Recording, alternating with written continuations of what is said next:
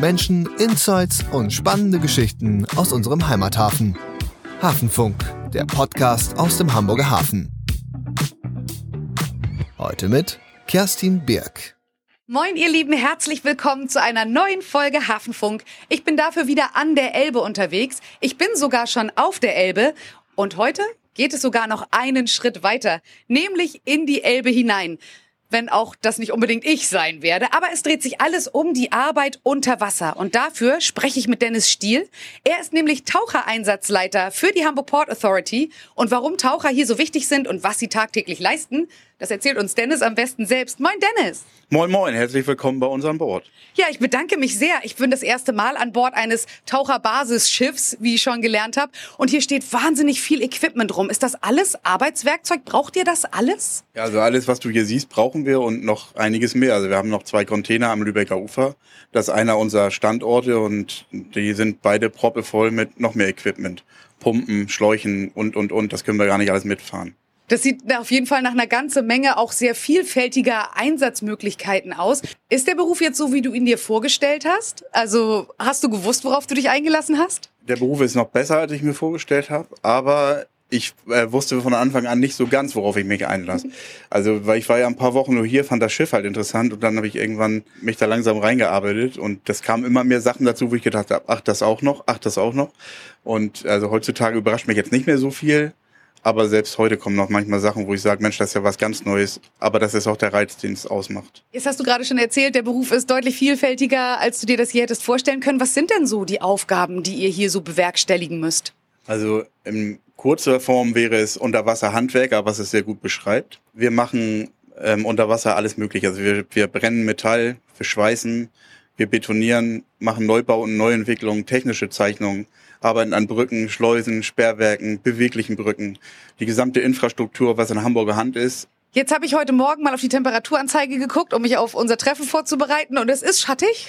also äh, ich habe schon wärmere Tage erlebt und es wird ja erst noch richtig kalt. Spielt das für eure Arbeit eine große Rolle, wie das Wetter außenrum ist? Also es spielt eine Rolle, wenn wir Eisgang bekommen, weil dann ähm, unter Umständen zu einer Gefährdung kommen kann, wenn Eisschollen in unsere Schlauch und Leine treiben, Umbilical auch genannt. Ähm, das ist praktisch die Luftversorgung äh, und äh, gleichzeitig Licht und auch die Sprechverbindung. Also es ist im Berufstauchen nicht zulässig, dass man ohne diese Schlauchverbindung taucht. Mhm. Und ähm, wenn die durch Eisgang vertrieben wird oder sogar angeschnitten, dann wird es natürlich nicht mehr lustig. Das wäre so das Einzige und sonst sind Temperaturen für uns im Grunde fast nebensächlich. Also wir müssen ein bisschen aufpassen, dass unser Equipment uns nicht einfriert, aber diese Dinge, die muss man so ein bisschen im Kopf haben. Und wenn man bei Nulltemperaturen hochkommt aus dem Wasser, ähm, dass man den Helm dann auch relativ schnell runterbringt, weil sonst auch die Mimik des Helms einfrieren kann und Schaden nehmen könnte. Okay, also doch durchaus das ein oder andere, was eine Rolle spielt, wenn es um das Wetter geht. Nun sind wir ja nicht nur für ein nettes Gespräch hier, sondern es gibt tatsächlich auch Arbeit zu tun und wir dürfen mitkommen. Ähm, ich nehme an, das Wichtigste erstmal ist zu gucken, ob das Equipment einsatzbereit ist, richtig? Ja, das ist im Regelfall natürlich immer einsatzbereit, aber wir prüfen das vor jedem Tauchgang und äh, müssen das auch bereitstellen. Ja, dann lass uns das Equipment aufbauen und du erklärst mir ein bisschen was dazu. Aber gerne. Juhu. Ja dann, äh, lass uns los. Wo müssen wir hin? Wir müssen nach vorne ins Vorschiff. Oh ja, rutschig, aber kriege ich hin. Hier geht's dann gleich runter. Ich mach mal auf. Das ist eine ordentlich steile Stiege. Oh nein. Okay, okay, ich hab's geschafft. So, easy. Das war leichteste Übung hier. Okay.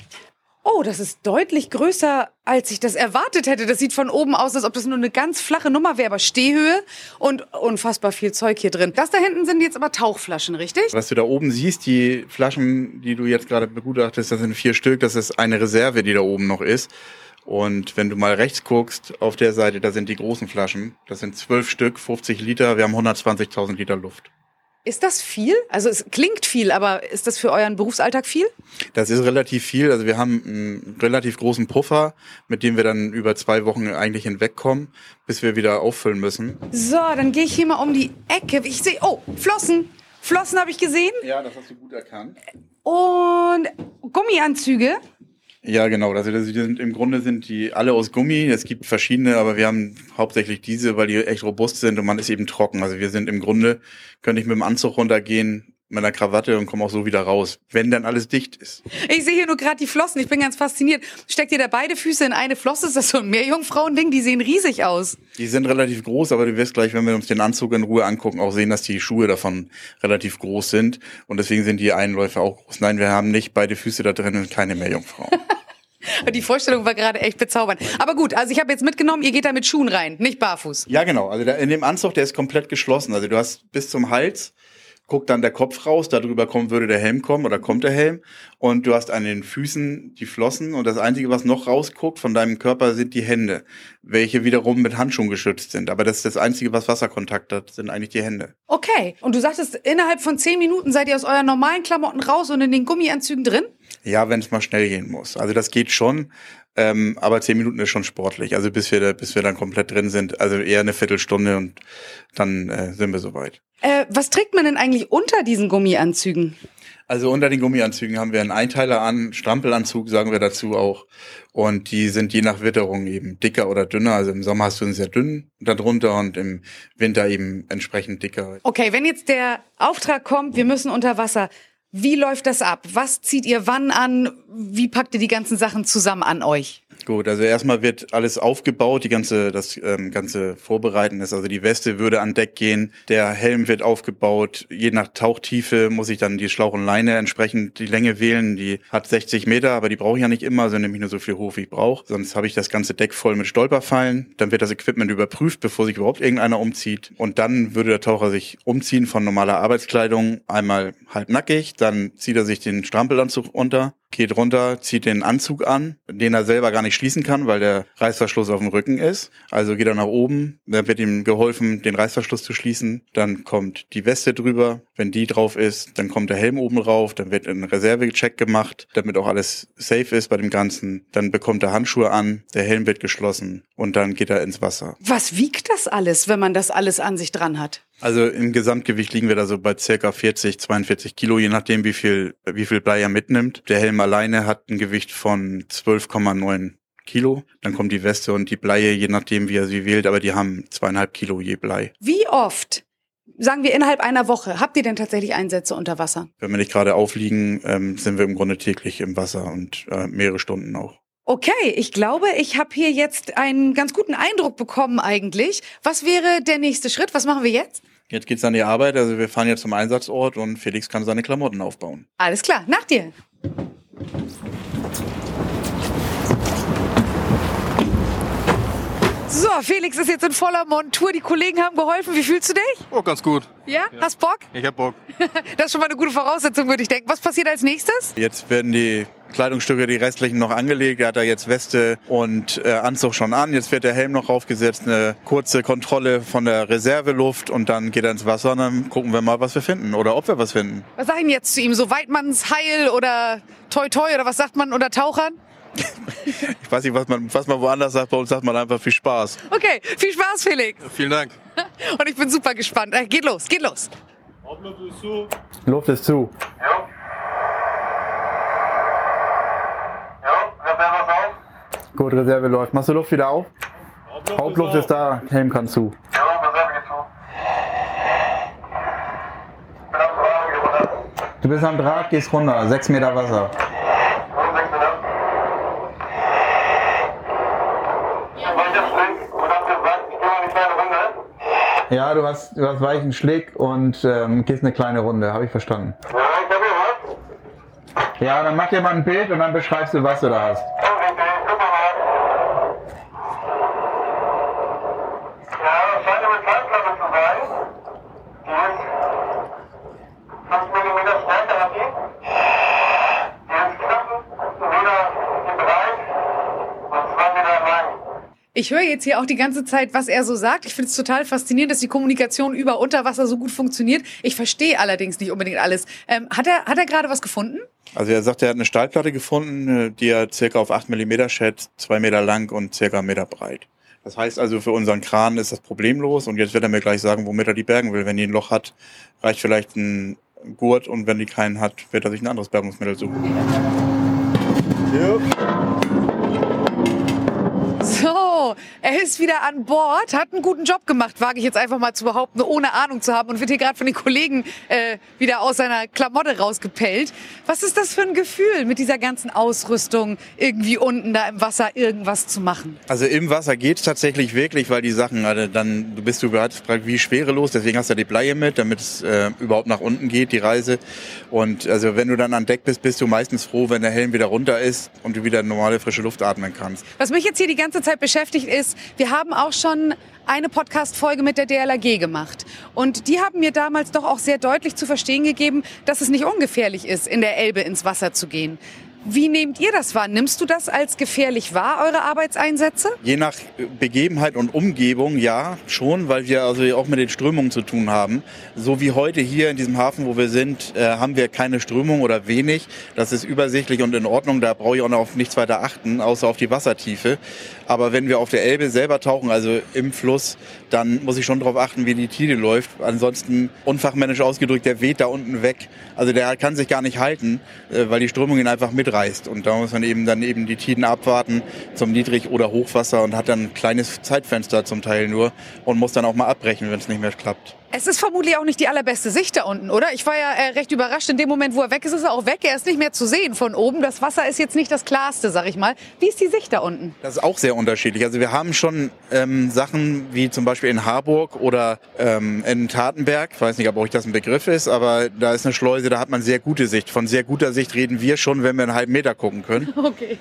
Also ähm, und hier ist es wirklich dunkel. Du hast zwar ein Licht, aber du siehst eigentlich wirklich nur die Hand vor Augen hier. Und es gibt auch Ecken, wo du wirklich nichts siehst. Da siehst du nicht mal, dass das Licht an ist. Da ist das reines Tasten und sich damit zurechtfinden. Geben die Handschuhe das her, dass man so gut tasten kann? Eigentlich auch nicht. Ähm, aber man gewöhnt sich daran und das ist eigentlich auch der Reiz von dem Ganzen. Das ist, also wenn es leicht wäre, dann könnte es ja jeder und wir sind eben Spezialisten. Das ist auf jeden Fall der Eindruck, den ich auch gewonnen habe. Würdest du sagen, dass dein Beruf gefährlich ist?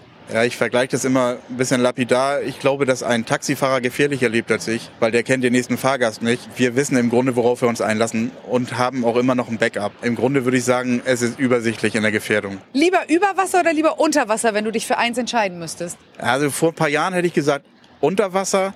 Heutzutage reizen mich diese administrativen Dinge sehr. Also, dass ich schon vorher den Tauchgang mitplane oder plane und die ausführende Kraft dann mir sagt, ja, hast du gut geplant oder eben nicht. Das ist im Moment so ein bisschen, also ich mag beides. Ich bin auch noch selber oft im Wasser und viel. Gab es mal eine Situation, wo du unter Wasser warst, wo du am liebsten sofort wieder draußen gewesen wärst? Ja, die gab es tatsächlich. Ähm, erinnere ich mich noch sehr gut dran, weil das war an einer Neubaustelle von unseren eigenen Schleusen. Und ich hatte da eine Spundwand zu kontrollieren, die gerammt wurde. Und ich wusste, hinter dieser Wand ist trocken. Also das hieße, das Wasser will da rein. Und auf einmal merkte ich um mich rum Vibrationen. Ich habe wirklich gedacht, das ist die Strömung, die mich jetzt da reinziehen will.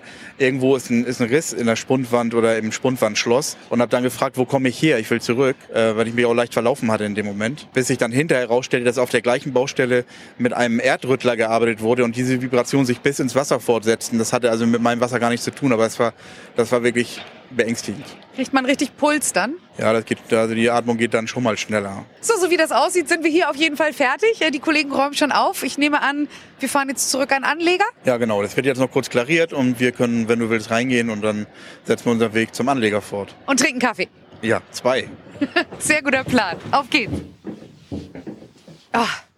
Ach, der Kaffee tut gut. Und es ist so gemütlich hier bei euch. Ich finde es richtig schön bei euch auf dem Schiff. Ähm, ist das sowas wie ein kleines zweites Zuhause? Ja, zum Teil ist es sogar das erste Zuhause, weil man ja stundenmäßig wirklich mehr hier ist zum Teil als zu Hause bei der Familie. Aber wir haben ähm, hier alle das Bedürfnis, das Schiff sauber zu halten und ordentlich zu halten, damit wir uns eben wohlfühlen hier. Und das, glaube ich, spiegelt sich auch irgendwo wieder. Wir haben auch genug Räumlichkeiten, in denen wir uns bewegen können. Wir haben hinten die Messe, wie ihr gesehen habt. Wir haben eine Dusche hier, wir haben eine eigene Waschmaschine. Also wir haben sogar Betten hier und übernachten hier zum Teil auch. Äh, je nach Auftrag ist das manchmal vonnöten. Und das funktioniert wirklich ganz gut. Kommt ihr gerne zur Arbeit? Ich glaube, da spreche ich für alle, wenn ich sage ja. Also es gibt natürlich auch mal, was es wäre ungewöhnlich, wenn man jeden Tag sagt, juhu, es geht los. Es gibt auch mal Tage, wo man sagt so, hm, okay, heute wäre ich lieber zu Hause, weil das Wetter nicht mitspielt oder wie auch immer oder man einfach mal einen schlechten Tag hat. Aber vom Grundsatz her kann ich sagen, ich habe meinen Traumjob gefunden und möchte auch nichts anderes machen. Wie sieht das denn aus für unsere ZuhörerInnen, die vielleicht denken, das könnte auch ein Job für Sie sein. Ähm, gibt es da jetzt irgendwie so einen Werdegang? Gibt es eine Ausbildung, die man dafür machen würde? Gibt es Voraussetzungen, die man mitbringen müsste? Ja, also man muss auf jeden Fall über 21 sein. Das ist wegen der medizinischen Geschichte so, dass man sagt, erwachsen. Eine Ausbildung in einem handwerklichen Beruf, der alles Mögliche sein kann. Das ist so ein bisschen schwammig. Dann gibt's eine zweijährige Ausbildung auf einem Taucherschiff oder in einer Taucherfirma und dann kann man zur Prüfung gehen. Wie ist denn die Nachwuchssituation? Gibt es viele Menschen, die sich für den Beruf interessieren? Ich glaube, viele wissen gar nicht, dass sie sich dafür interessieren, weil viele gar nicht wissen, dass es den Beruf überhaupt gibt. Also wenn man sich mal unterhält, privat, dann kommt ganz oft so, ach ja, stimmt, das ist ja eigentlich logisch, dass es sowas gibt. Aber von alleine drauf gekommen ist so gut wie keiner, also dass es Berufstaucher gibt. Ich glaube, ganz viele äh, Nachwuchstaucher werden gewonnen über die Bundeswehr, weil die da eben viele Taucher haben und die wollen dann Berufstaucher werden und haben natürlich schon sehr viele Vorkenntnisse, was dann auch einen Vorteil bringt. Was sind denn die Vorteile von dem Beruf, den du jetzt für dich erwählt hast? Also ich glaube auch, dass ich da für alle spreche, wenn ich sage, also wir haben ja den schönsten Arbeitsplatz im ganzen Bundesgebiet. Wir sind im Hafen unterwegs. Also wenn du manchmal rausfährst morgens und diese Skyline mitnehmen kannst, da bezahlen andere viel Geld für. Wir bekommen Geld dafür, ist das nicht schön? Und ähm, außerdem haben wir relative, relative Freiheiten an Bord, ähm, weil wir unsere Tauchgänge selber planen. Uns redet im Grunde niemand rein, weil es aber auch funktioniert, sonst wird es anders aussehen. Und ähm, von daher sind, sind wir eigentlich, glaube ich, ganz gut aufgestellt. Jetzt hast du gerade schon gesagt, ihr seid viel im Hafen unterwegs. Wo ist der schönste Ort im Hamburger Hafen für dich? Also ich mag Tatenberg total gerne. Das ist total abgelegen. Das ist richtig idyllisch.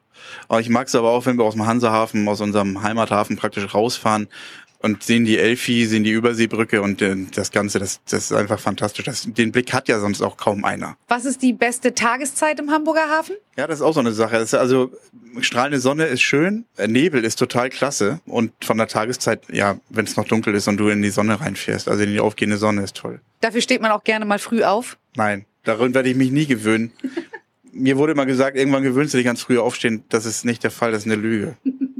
Was ist die beste Aktivität im Hamburger Hafen? Tauchen. Tatsächlich. Ja, ich möchte nichts anderes mehr machen. Es ist auf jeden Fall ein sehr, sehr schöner Ort, an dem du bist. Und ähm, ich glaube tatsächlich, dass wir unseren ZuhörerInnen da wirklich eine neue Perspektive auf den Hamburger Hafen vorstellen konnten, was ja genau unsere Mission ist hier. Ähm, deshalb bedanke ich mich ganz herzlich für die Einladung und ich wünsche euch alles Gute und viele spannende Tauchgänge in der Zukunft. Ja, vielen Dank. War schön, dass ihr hier wart und ich wünsche euch alles Gute. Hafenfunk, der Podcast aus dem Hamburger Hafen. Produziert von der Hamburg Port Authority. Jeden Monat gibt es eine neue Folge. Um nichts zu verpassen, abonniert den Podcast und lasst eine Bewertung da.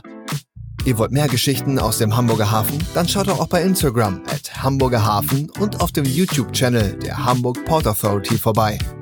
Hafenfunk. Ab jetzt überall, wo es Podcasts gibt.